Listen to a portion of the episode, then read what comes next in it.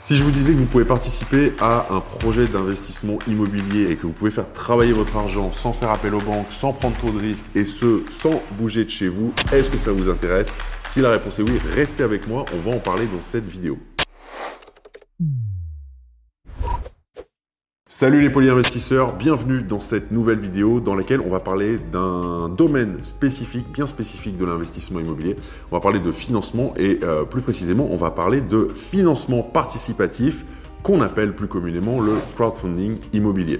Avant qu'on en parle, je vous invite, si ce n'est pas déjà fait, à récupérer vos 7 heures de formation qu'on vous offre avec Luc.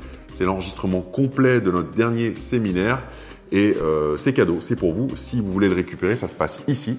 Vous avez juste à nous dire à quelle adresse on vous envoie les accès. Ceci étant dit, on va donc parler de crowdfunding immobilier. Et donc, qu'est-ce que c'est tout d'abord que le crowdfunding immobilier? Eh bien, le crowdfunding, c'est le terme anglais qui va désigner le financement participatif. Et donc, le financement participatif consiste à faire appel à plein de personnes morales ou physiques différentes pour récolter des fonds dans l'idée de euh, mener à terme un projet. Donc concrètement, dans le cadre de l'investissement immobilier, vous avez une personne qui euh, a besoin de fonds pour euh, investir, pour mener à bien un projet d'investissement immobilier. Elle va faire appel à d'autres personnes, en plus des banques, pour lui prêter cet argent. Et donc, c'est là où ça va nous intéresser en tant qu'investisseur. Si aujourd'hui vous êtes dans une situation dans laquelle vous ne pouvez pas faire appel aux banques pour investir, lever de la dette, ou bien vous n'avez pas envie, ça ne vous intéresse pas d'acheter un bien immobilier, de le détenir en, nom propre, de détenir un bien immobilier en dur, euh, de gérer des locataires, des travaux, etc. Eh bien, vous avez la possibilité de prendre part à un projet immobilier par le biais du crowdfunding. Comment ça va se passer concrètement? Vous avez généralement soit un promoteur immobilier qui fait de la construction, donc qui va lancer un projet qu'on appelle en VFA, donc en vente en état futur d'achèvement, donc un projet qui n'est pas encore sorti de terre puisque justement ce promoteur va avoir besoin de fonds pour lancer son projet. Ou bien ça peut aussi être une opération d'achat-revente en immobilier, donc euh, marchand de biens.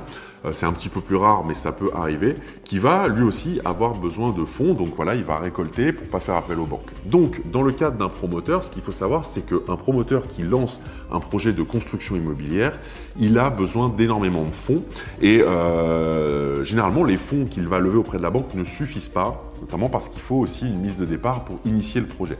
Et c'est là où ça peut être intéressant pour ce type d'acteurs du marché de l'immobilier de faire appel au crowdfunding. Et il y a de plus en plus de promoteurs immobiliers, même des gros, qui fonctionnent de cette façon. En gros, il lance le projet, il récolte des fonds, donc il a besoin d'un certain montant, ça peut être 100 000, 200 000, 500 000, 1 million d'euros, ou plus bien sûr, auprès d'un certain nombre de personnes qui vont donc amener des fonds. Donc vous, vous pouvez par exemple bah, participer au projet par tranche de 50, de 100, de 500, de 1000 euros. Ça dépend des projets, ça dépend de la nature du montant. Donc vous allez mettre votre argent et Généralement, cet argent est bloqué sur une courte période, ça va varier de 1 an à 3 ans, rarement plus. Et donc, ce qui va se passer, c'est que bah, bien sûr, votre argent est investi pendant cette période, mais en contrepartie de ça, vous, vous allez percevoir une rémunération pour euh, le fait que vous avez investi de l'argent et que vous prenez un certain risque. Le montant de la rémunération, le rendement de la rémunération, il est connu à l'avance, donc ça peut être 5, 6, 8, 10%, 12%. Et cette rémunération, elle peut vous être versée soit de façon mensuelle, c'est assez rare, de façon annuelle, c'est le cas le plus fréquent. Donc tous les ans, par exemple, si on vous dit qu'il y a 10% de rendement, et que vous avez investi 10 000 euros dans le projet, et eh bien tous les ans, en fin d'année, vous allez percevoir 1 000 euros. Et à l'issue de la période de blocage des fonds, vous allez récupérer votre investissement initial, si tout se passe bien, mais généralement c'est le cas. Et euh, vous pouvez aussi vous retrouver avec un projet de crowdfunding qui vous rémunère in fine, c'est-à-dire que vous n'allez percevoir aucune rémunération pendant toute la durée du euh, blocage des fonds. Donc si c'est un projet sur trois ans, eh bien pendant trois ans, vous ne percevez aucune rémunération. Et à la fin des trois ans, vous allez récupérer votre investissement de départ plus tous les intérêts des trois années. Donc voilà à peu près comment ça fonctionne. Alors maintenant, est-ce que c'est risqué? Est-ce qu'il euh, y a finalement un gros risque que vous ne revoyez pas votre argent? Alors j'ai envie de vous répondre non, c'est très peu risqué, même si le risque existe bel et bien. La raison, c'est que pour euh, lever des fonds via des opérations de crowdfunding, les promoteurs immobiliers, ils vont passer par des plateformes qui vont organiser cette levée de fonds.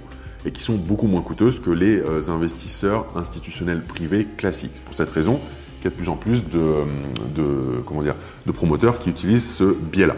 Il faut savoir que ces plateformes qui vont faire l'intermédiaire entre les promoteurs et vous, elles sont forcément immatriculées à l'ORIAS et qu'en plus de ça, elles sont surveillées par l'AMF, donc l'autorité des marchés financiers. Donc concrètement, c'est extrêmement encadré. Elles ne peuvent pas faire n'importe quoi, et donc c'est pas euh, n'importe quelle personne derrière son écran qui monte euh, une plateforme comme ça et qui va se barrer avec votre argent. Clairement pas. Donc voilà, le risque existe, mais il est faible. Et finalement, pour des personnes qui n'ont pas envie d'investir en physique ou qui ne peuvent pas se le permettre pour l'instant, ou même des personnes qui ont envie de diversifier un petit peu euh, leur immobilier, eh bien ça peut être intéressant de se positionner sur ce type de projet pour faire travailler votre argent. Un dernier point avant que je vous quitte, qui va concerner la fiscalité. Ça, ça peut être intéressant parce que contrairement à l'immobilier euh, physique en location nue, donc revenu foncier traditionnel, eh bien la fiscalité du crowdfunding immobilier rentre dans la catégorie des revenus euh, de valeur mobilière et donc à ce titre est imposé à la flat tax à 30%. Donc, ça peut être extrêmement intéressant aussi de, voilà, si vous avez une tranche marginale d'imposition qui est élevée, eh bien, de vous positionner sur ce type de projet. Ce que vous pouvez faire maintenant, c'est me dire dans les commentaires si vous avez déjà participé à une opération ou plusieurs de crowdfunding immobilier. Et si c'est le cas, bah, faites-nous un retour d'expérience. Si ce n'est pas le cas, dites-nous si ça vous intéresse, si vous avez envie d'en savoir plus, si vous avez des questions. On se fera un plaisir d'y répondre. Et comme d'habitude, bien sûr, likez la vidéo si ça vous a plu, abonnez-vous et cliquez sur la petite cloche, comme ça vous serez euh, tenu informé dès qu'on publiera une nouvelle vidéo. Merci à vous de l'avoir regardé jusqu'au bout et je vous dis à très vite pour une prochaine vidéo. Ciao